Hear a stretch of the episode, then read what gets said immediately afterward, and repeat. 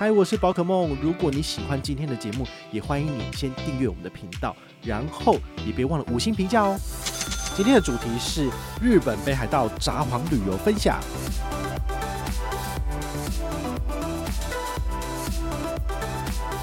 北海道你应该要吃的有好几种东西，第一个就是它的海鲜，第二个就是汤咖喱，你可以去吃吃看，然后第三是蒙古烤肉这样子。那蒙古烤肉我在上一集节目。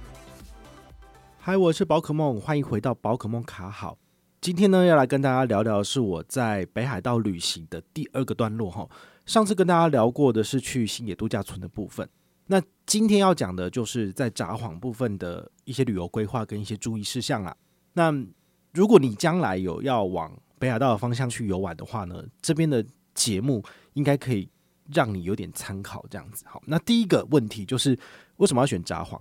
其实北海道有很多很多的地方哈，比如说函馆，你可以去看百万夜景，好，或者是代广啊，好，比较偏远的地方，其实好像也有那个什么呃动物园啊，可以看企鹅走路之类，其实都蛮多选择的。那冬天跟夏天其实有不同的风景哈，夏天就可以去看薰衣草田或者是滑草之类哈，有蛮多有趣的东西。那冬天大家比较喜欢去的原因是因为可以看雪嘛，好，那北海道的雪又比较特别，就是绵绵的。好，只要是新雪的话呢，你去踩它就会这样陷下去，那蛮蛮有趣的哈。所以这次我去神宫的路上，其实都在玩雪，好，很好玩。我会选择札幌的原因很简单，就是它的交通位置是很方便的哈。不论我是要往北去小樽，好，或者是在市区里面去买一些呃纪念品啊什么的，都很棒。所以你如果是要去北海道玩，都建议你直接在札幌就是住个一两天，好，那也是蛮不错的。那我。这一次呢，呃，没有去参与他的大通雪季。他大通雪季好像是到二月十二号结束啊，我二月十一号到了，我们就直接去星野度假村了。好，所以没有去雪季的部分。那雪季往年来讲都是越办越盛大，那疫情这两年比较惨哈，因为没有人，所以他们其实就规模缩减不少。以前都还有什么热食区啊，你可以一边赏雪，然后还有拿免费的东西吃这样子。那今年是全部都没有，所以是蛮可惜的。那也期待就是二零二四年它的雪季能够更盛大，然后有东西可以吃哈。那这样去玩就会非常非常的有趣。它是一整条的大通公园，好，那你可能可能要花个大概三四个小时之间边走边看边拍照什么的，好，是蛮有趣的。那你可能会问一个问题哦，就是札幌没有新干线可以到？哈，新干线其实就是我们台湾的高铁，所以你如果是去东京，那你要往北海道的方向走。可以，但是呢，你可能走到函馆，然后，它就停了。好，那么它目前呢，就是有编列一笔预算，然后在新建从函馆接到札幌，就是这一段也会有新干线，所以你以后就可能可以从东京进去，然后就搭这个新干线就可以直接到北海道了。但我个人觉得这样不划算，因为新干线其实蛮贵的。好，所以你在日本的话，你会发现你的住房可能还好，不会特别的贵，但是你的交通是非常非常昂贵的。好，所以呢，我们之前在有跟大家分享嘛，就是你透过 Suica 卡，然后还有用一些信用卡储值的方式呢，你就可以稍微吃到信用卡的折扣。好，这个也是提醒大家你们可以做的一些省钱的撇步啦。但我们如果要去北海道的话，基本上还是搭飞机到新千岁，然后再从新千岁搭机场快线往北，它就可以直接到札幌了。好，那如果你要往北一点，直接到小樽也可以，因为通常那条线的终点站其实就是小樽。但小樽其实说真的，它就是一个渔港，然后呢，就是观光化。那边有没有什么很厉害的住宿什么的？我是没特别去查。我基本上我现在出去住，我会优先以比如说五星饭店希尔顿或者是万豪等等的来做参考，好，或者是超五星饭店，像四季或者阿曼。好，虽然说它会贵一点哦，但是呃，你在饭店享受的品质也是不错的。那在小樽基本上不太可能。那在札幌这一次呢，也没有五星饭店，好，它。顶多就是只有四星。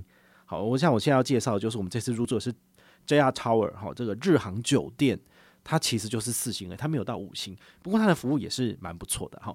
它其实是在这个札幌车站的旁边，有点像是铁路共构，所以呢，你不需要走到外面冰天雪地，你就可以到饭店的大厅，然后就可以 check in 这样子哈。我觉得对于我来讲是很方便一件事情哈。如果你们在出外旅行，我不知道你们会不会把饭店的这个地理位置当做是一个首选，对于我来讲，我觉得从这个地方为中心点再出去玩，很方便是很重要的一件事情。好，所以呃，我们这次选的就是 JR Tower 哈，这日航酒店。那我会这么选的原因呢？还有另外一个，就是我朋友他有跟我分享，他说他之前呢、去北海道之后，他们就选了一个感觉上还不错的一个呃青年旅馆，他可能没有到 JR 札幌这么贵，好，但是呢，就是它比较远一点，所以呢，他们就拖着旅行箱，然后在大雪中，就是大雪纷飞，然后土地泥泞哦，就是这样一直过马路，一直走，然后你也知道那个旅行箱啊。它在人行道上面在扣扣扣扣扣，其实你比较烂旅行箱，它有可能就会坏掉。好，所以他就说，与其就是拖着旅行箱，然后走了大概五六百公尺，真的是太折腾人了，就是不如找近一点的。好，所以后来我们最后还是决定，就是这 r Tower，你不用去外面，就是呃大雪之中走路，好，直接走它里面的通连通道路，你就可以 check in。好，这是一个很方便的事情。那事后我们在札幌住了四天三夜。三个晚上的确是很方便。我们不论是从这个地铁出来，我们都不需要走到外面去，我们就直接从里面的连通道路就可以直接回去饭店，然后这是很方便的。那它的费用怎么样呢？哈，这次的费用我们住三个晚上，因为我们住的是礼拜一、二、三，其实是平日，所以它相对而言比较便宜一点。好，那两人房嘛，好，两人房其实比单人房再贵一点点，单人房是。更小更便宜的，好，那我们这次三个平日的晚上收的钱是一九三一一，其实大概是两万出头，但是我在 Hotels.com 里面去订，然后搭配 Cube 卡的指定网页，它有一个填入指定代码可以打九折，所以就变成是一万九千多。那一万九千多呢，我又刷 Cube 卡，好，因为它这个折扣就是限定 Cube 卡优惠的，好，那我就是再拿到三点五趴的回馈，像去年是呃在指定通路是有零点五趴加码。好，就是你有再解前一个月任务的话呢，当月刷卡都是三点五趴，然后搭配它的活动是那个月使用 Cube 卡，然后在 Hotels.com 消费再多两趴，所以我总共拿到的是五点五趴小数点，所以刷了一万九回馈就是一千多点的小数点，因为它是外币消费，所以在今年二月份的时候我又拿到了一个三趴的回馈，好，所以大概又多了多少？多了六百点，对，好，所以其实是拿蛮多回馈的，这对我来讲，其实这一次的住房。一万八好了，你把它算一万八除以三，一个晚上才六千块，好我就觉得其实真的是很划算。那你会问说，你为什么不在官网订，或者是在其他平台订？其实我们有比较过了，Agoda 没有比较便宜。然后你在官网订的话呢，真的比较贵一点。然后呢，你可以累积日航的点数，它既然是日航酒店，那就是可以累积那个日本航空的点数嘛。但因为我的主要的里程其实不是在日航，所以我觉得。这一次花贵一点的钱，然后去订日航酒店，累积日航的里程，对我来说并不划算，所以我就没有这样子做哈。所以这一次的入住全部都是 Hotels.com。那我也提醒大家，如果你接下来要去日本旅行的话呢，你的订房记录你不要只用手机，就是出示 QR code，它可能会找很久找不到。我会建议你，就是你的，比如说 Agoda 或者 Hotels.com 的订房记录，请你把它 print screen，然后把它列印出来。好，就是存成 PDF 档，然后把它列印出来。你把纸本的带在手上，然后 check in 的时候直接给他看，他马上就可以找到了。我觉得这样子是会加速你 check in 的流程，不然的话，你可能就是只出示 QR code，或者你出示那个你的订房序号，他可能要找很久。我觉得大家还是可以把这一招学下，这样子会加速你的入住时间，也不用在那边等半天。那这是日航住宿的特点呢。好，我们再跟大家整理一下。第一个就是它很方便，第二个呢，我们住房。它其实它的楼层好像是二十几层到三十几层，中间这一块，它下面是其他的设施。好，饭店的设施只有一楼，就是他们的 lobby，然后再来就是电梯就上去了。好，它的 SPA 是在第二十二楼，所以如果你要去使用它的 SPA 或芳疗设施，好，或者是三温暖的部分，你到二十二楼之后呢，就可以入场了。但是它是需要费用的。好，现在是一个人要一千八百日币。那两个人就三千六啊，我们连续三天去，所以就是一万零八百日币这样子。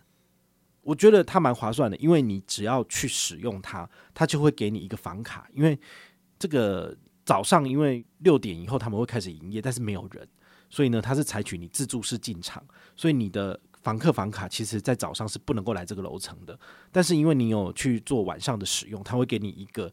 房卡，那这个房卡呢，你就可以逼了之后呢，直接到二十二楼，就是直通二十二楼这样子。那因为他们东西都整理好，就放在那边，所以你不需要再经过柜台确认，你就可以直接去泡汤了，就是泡一个早上的汤。我觉得这个也蛮不错的哈，它真的就是汤了哈，不是像之前星野都市他们讲，它就是热水这样子。好，那等于是一千八，你可以用晚上跟早上很好，所以我就是晚上大概九点多十点去使用完，好回房休息嘛，隔天早上六点半起床。马上就跑去泡汤，然后泡到大概七点出头，哦，这些澡都洗完了，然后呢就去上面吃饭，我觉得这个也蛮爽的，这提供给大家参考。那第三个就是我们订的房型是有附早餐的，好，连续三天都有早餐，他们好像有三个餐厅可以让你选，好像是在三十五楼让你任选这样子，啊，我们后来都去吃这个西式的 buffet，buffet 里面东西就非常的丰富哈，它我个人觉得它的丰富程度不亚于就是星野度假村的那些早餐。它其实真的东西很多哈，无论是面包，面包大概有六七款，然后呢，它还有我最喜欢的汤咖喱。我们都知道，其实汤咖喱它可能都会用一些稻谷去熬哦，所以素食者不能吃。但它的汤咖喱就非常的简单，就真的只是那个很稀的咖喱汤而已，但是蛮咸的，所以你就可以蘸它旁边的什么呃红萝卜啊，然后还有那个蘑菇好，或者是花椰菜。青花菜啦，哈，它有青花菜，所以它有四种料，你就可以就是沾着吃，这是蛮特别的哈。所以如果你去北海道，你应该要吃的有好几种东西。第一个就是它的海鲜，好，那稍后会跟大家分享，就是北海道有哪些可以吃的。然后第二个就是汤咖喱，你可以去吃吃看。然后第三是蒙古烤肉这样子，好，那蒙古烤肉我在上一集节目已经有跟大家分享过哈，所以这次我在札幌就没有再特别去吃了这样子。所以住日航我觉得还蛮开心的哈。以后如果我去其他城市，我需要住的是商旅，那我可能会优先考虑日航。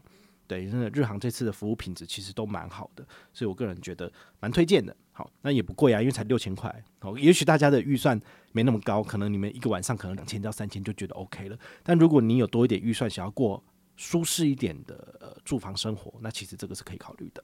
那第三个问题就是，诶，新千岁到札幌到底要怎么做这个接驳？好，通常，呃，如果你是以札幌为中心点，那你可能就是一开始下飞机就直接去札幌了。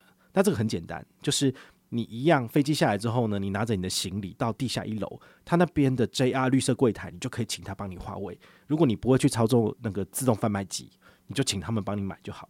跟他讲清楚你要去哪里，好，比如说你要搭机场快线，你要到札幌，好，Sapporo，你就跟他讲，他就会帮你划好票。好，那因为。机场快线其实好像每三十分钟还四十分钟就一班车，很快很多，所以你其实就是不用担心说会不会赶不到哈。它其实班次非常的频繁，很多，然后重点是可以刷卡，好，所以呢，如果你有一些 JCB 的卡片，你要到现场去累积你的刷卡次数，实际刷卡嘛，好，那你就可以用这个。哦，只要在日本的消费，其实很多的信用卡都是有这个额外的回馈，比如说中信来配卡，好，第季以前呢，就三月三十一号以前有。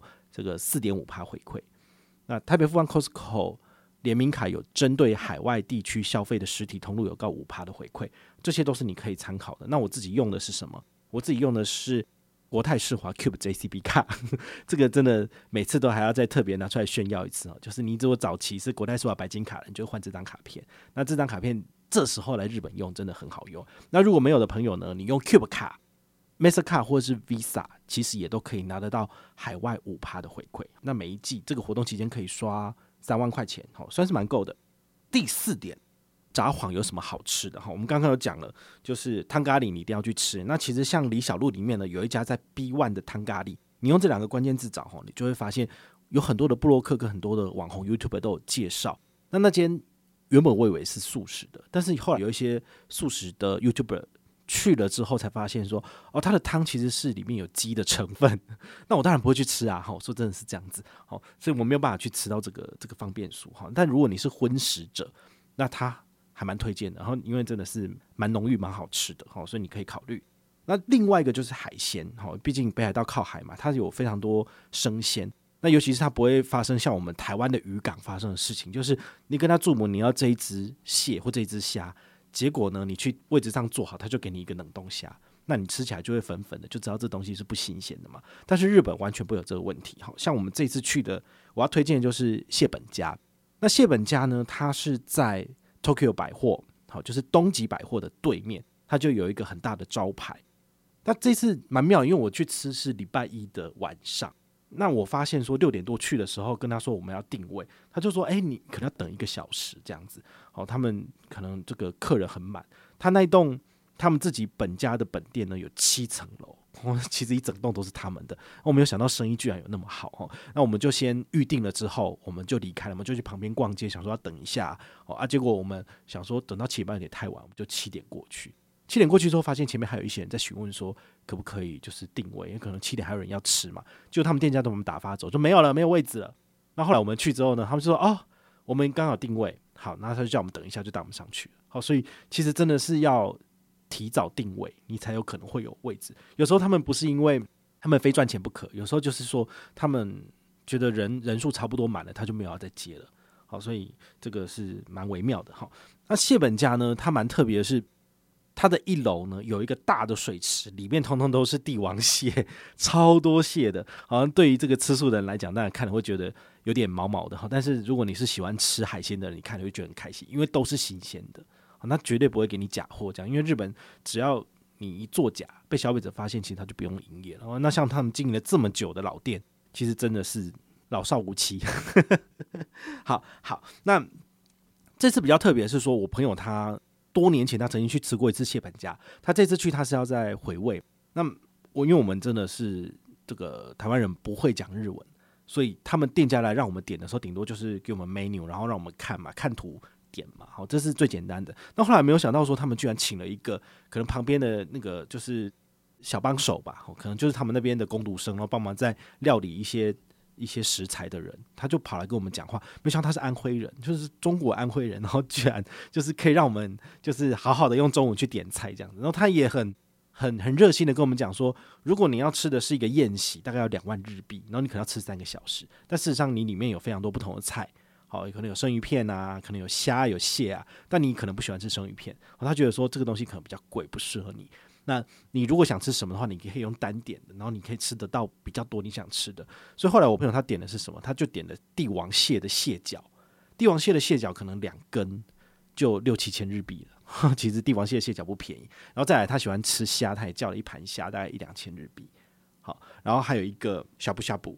那这个呷哺呷哺的话，如果你用的是帝王蟹的蟹脚，那他又要再多一两千日币。所以他后来选的是雪场蟹。啊，你们如果有听我。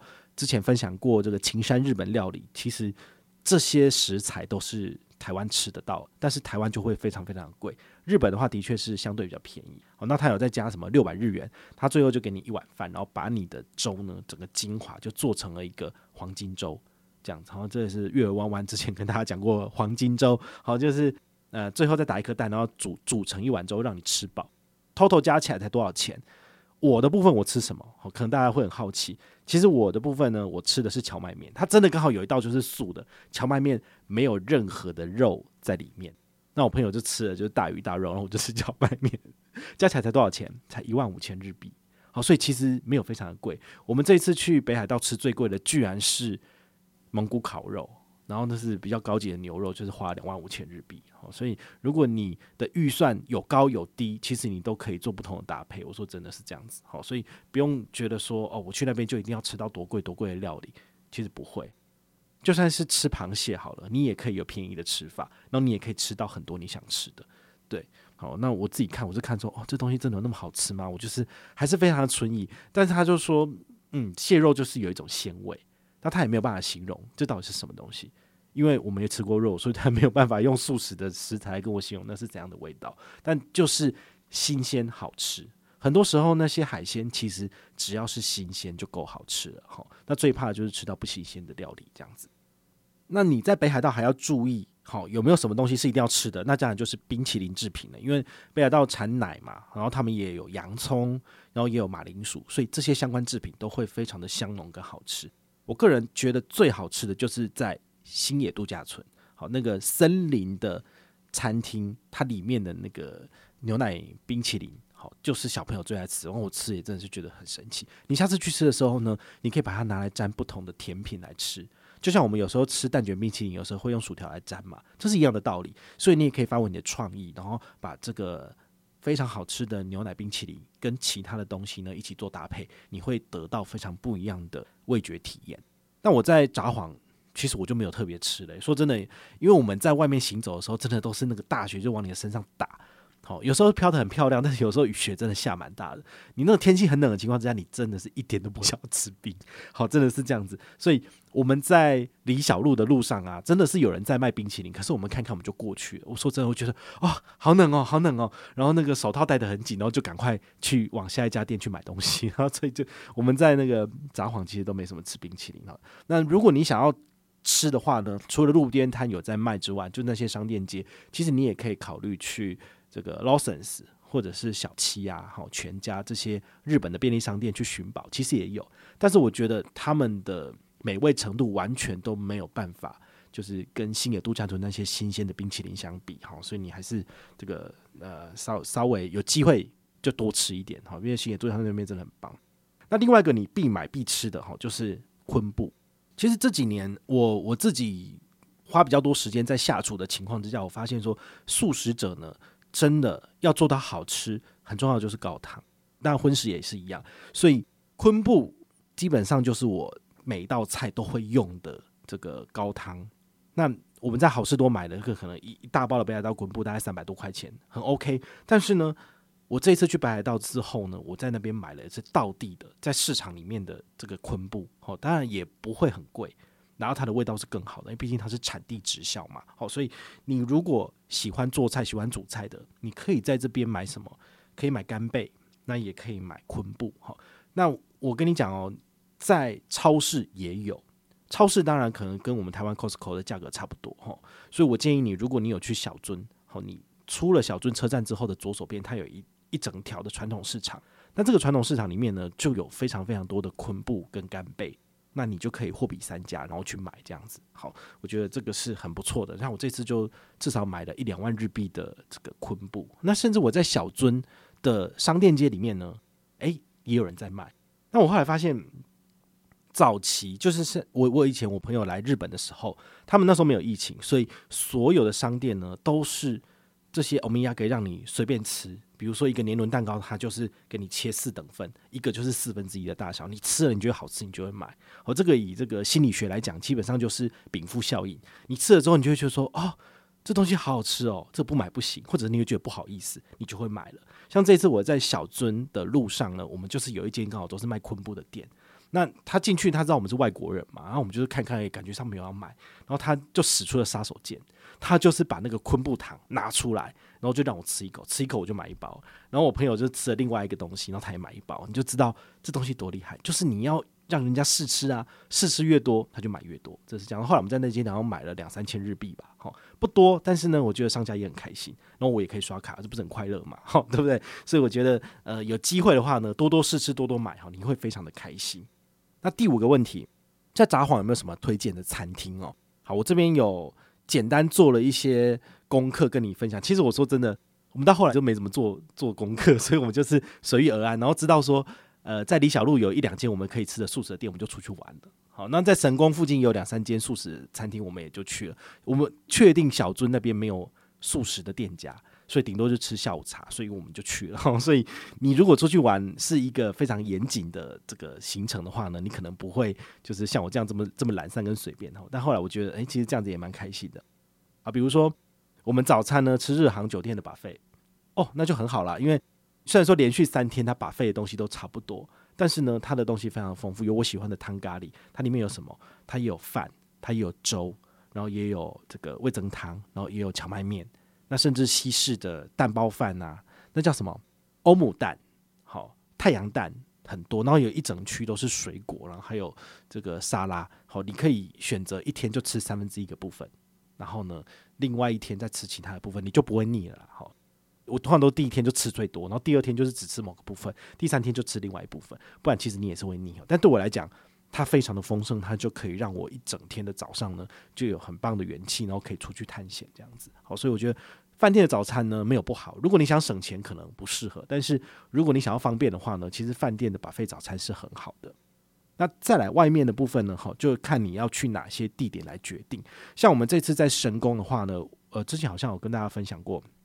我们是礼拜三去拜访神宫，那很多餐厅刚好都是礼拜三休息，我不晓得为什么就是这样。然后我们没有特别注意到这一点，所以呢，看那个地图就发现啊，他店休，好，那没东西吃。所以后来我们就转而去另外一间，它是在地下一楼的一个寿司店，好，就日式日本料理店。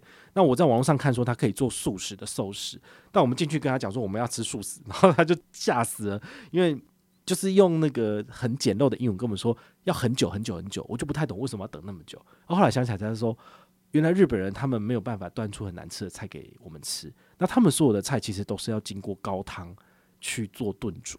所以他的酒的意思应该是说，他要帮我们准备昆布高汤，那他很怕就让我们等太久了，好，但是我们沟通不良，后来我们决定就是好像没有东西吃，我们就走了。那时候当然是有点 就是小小失望哦，但后来马上就去搭地铁，然后就直接到李小璐去。我们知道李小璐的七段那边有一个 LOHAS 的一间店，那他那边呢就是熟食都可以吃的，所以我就跑去那边吃，然后就非常开心。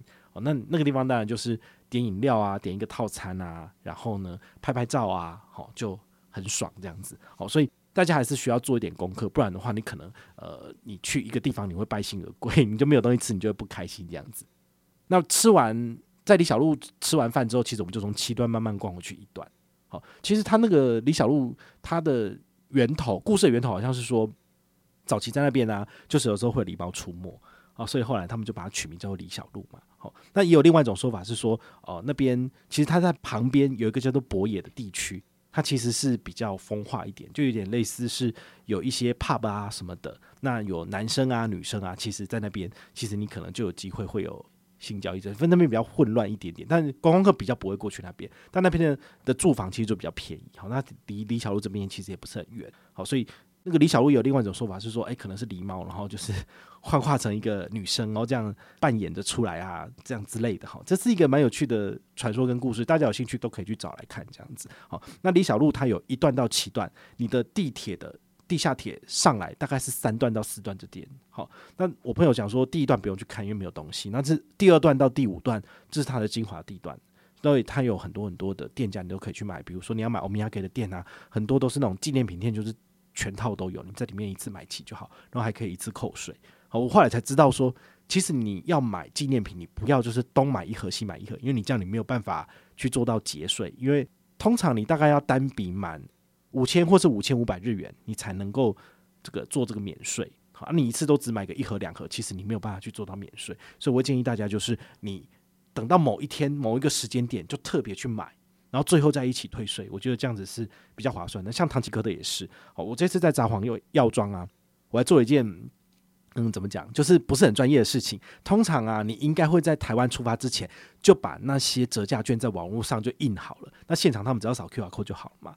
但我连这个都没有做。好，那札幌药妆结账的时候呢，我们就拿一些维他命啊，然后一些该有的东西，我还买了刮胡刀什么的。好，那有超过五千五百日元，所以可以退税。那本来是一个日本的日本男生要帮我们结账，那后来忽然间有个欧巴桑就把那个对方说：“哎，你去做其他事情，然后他来帮我们结账。”然后后来我才发现说：“哦，原来他是台湾人，所以可能因为我们戴的是那个呃永丰金证券送的那个冬奥的口罩，就蛮漂亮的。然后他可能看一看里面有中华民国的国徽，知道我们是台湾人，所以他还帮我结账。然后他就问说：“你有没有折价券？”然后说：“哦，有，我知道这种东西，但是我现在手边没有。”他说：“你要不要上网找一下？”那我就赶快上网找找找的。那本来想说我要去找这个呃孔医师，就是那个旅日中毒者，他的部落格，他的粉丝页上面应该有，但好像找太慢了。那我朋友就讲说啊，你是不会在 Google 上面直接打札幌药妆折价券吗？马上就有了，真的有诶、然后就直接现场逼下去，就直接五趴折扣，这不是很开心的事情吗？好，所以呢，这个 Google 永远是你的好朋友。如果你要到那个地方去，那你可以在结账之前先找一下有没有折价券。像我后来我们在唐吉诃德买东西，大概买到一万多日币，其实也可以退税了，但是呢。我们就没有用折价券，因为我完全没有想到这件事情。那反正东西买买就走了。那这一次去那个唐吉诃德，我觉得蛮有趣的一点就是，我们有去找 remova。我们都知道，其实日本的 remova 非常便宜，因为汇率的关系，好，所以很多的外国人，尤其是台湾人都跑去那边狂扫。所以我们到那边去之后呢，我们就问札幌，就是李小璐上面的那间唐吉诃德说：“哎，有没有 remova？” 啊，有一些日本人可能听不太懂，没有办法帮我们。但后来一个比较资深就说：“我带你去。”好，讲日文好，然后我们过去那边之后呢，他就只剩下两个登机箱是 Remova 的，但是它的颜色是深蓝色跟粉红色，就很很不喜欢，因为我们要的就是银色的嘛，对不对？然后就没有啊，就代表说被它扫光了，那就非常非常可惜这样子。好，所以如果你要去日本扫货的话，请你要尽早去，你才能够买到非常非常便宜的 Remova，。因为这在台湾都非常的昂贵，这样子，那我自己就就没有买到，就蛮可惜。所以这个是蛮有趣的，好，你可以在札幌有好吃的餐厅，然后也有好玩的地方，好，那要再跟大家分享一个景点，就是北海道神宫，哈，北海道神宫非常的大，就是它占地蛮大的，然后我觉得这次去蛮特别，是他们刚好有个仪式在进行。那我们过去的时候，刚好它仪式结束，然后所有那些穿日本神道教的那些服装的人，就是刚好鱼贯，然后就离开这样子。好，对我来讲就是，诶、有看到一眼，然后还蛮蛮特别的。那后来我们就在旁边拍照啊什么的。如果你不太知道怎么取景的话呢，我建议你可以做一个参考哦，就是旁边啊，如果有人拿大炮或者比较专业一点的摄影机，啊，不论是情侣，好，他可能除了帮对方拍外，他们两个会自己拍的，他们的脚架又架在那边，你往那个方向。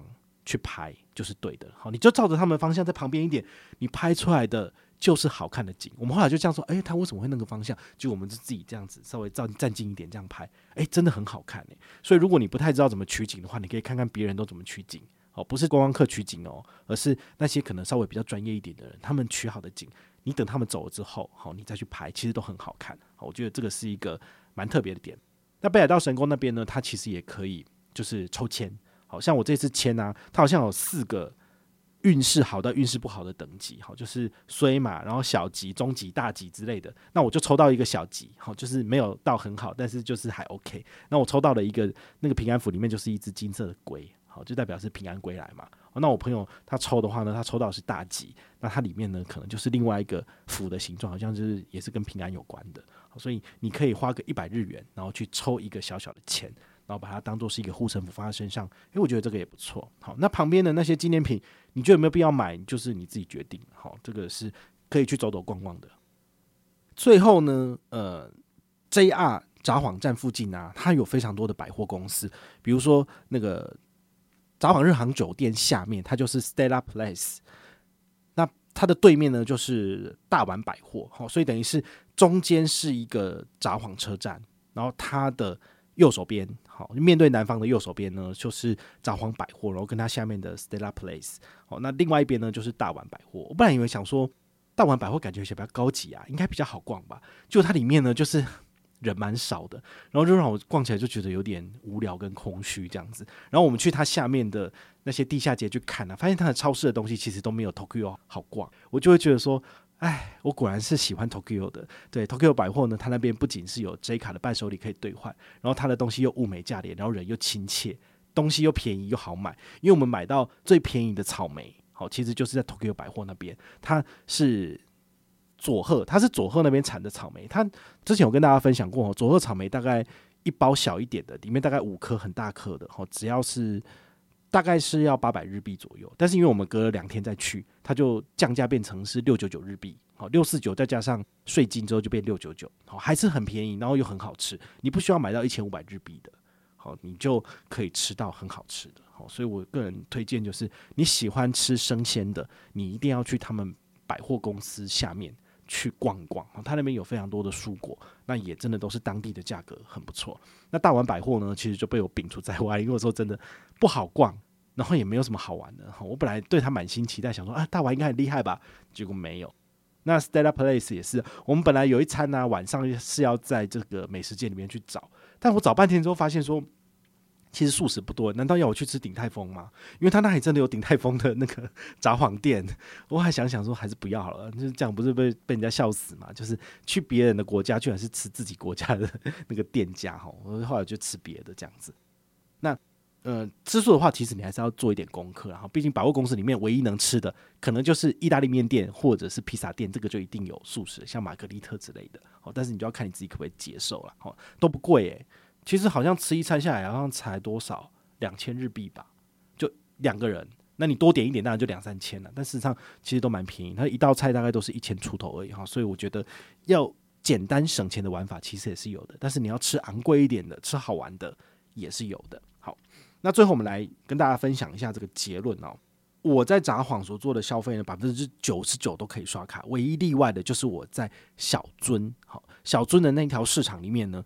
其实他们也都是很现代化，都可以让你刷卡，但是可能他那边的人不想要付手续费给那些银行吧，所以他就跟我讲说，我们这边只收现金，所以我就只好给他现金，因为我们东西都挑好了嘛，我们买了五六种的昆布，然后还有一包干贝，就是一万八千日元呐、那一万八千日元其实也没多少钱，所以后来就给他这样子，就不要坏了自己的玩性了。好，除此之外的话呢，我在百货公司，在那些所有的店面，尤其是小樽里面的店面呢，通通都是可以刷卡的。好，那我也跟大家做个补充哦，在小樽呢很好玩，因为它有一个运河。那运河的话呢，因为是下雪的关系，所以呃，你就是等于是走在水。旁边的这个小小小步道，啊，小步道里面通通都是积雪这样子。然后你走到末端之后，你就可以拍个照，然后就可以往商店街的方向走。但那条商店街非常的长，它里面有卖什么哈密瓜双麒麟，哦，那边的冰你也可以吃。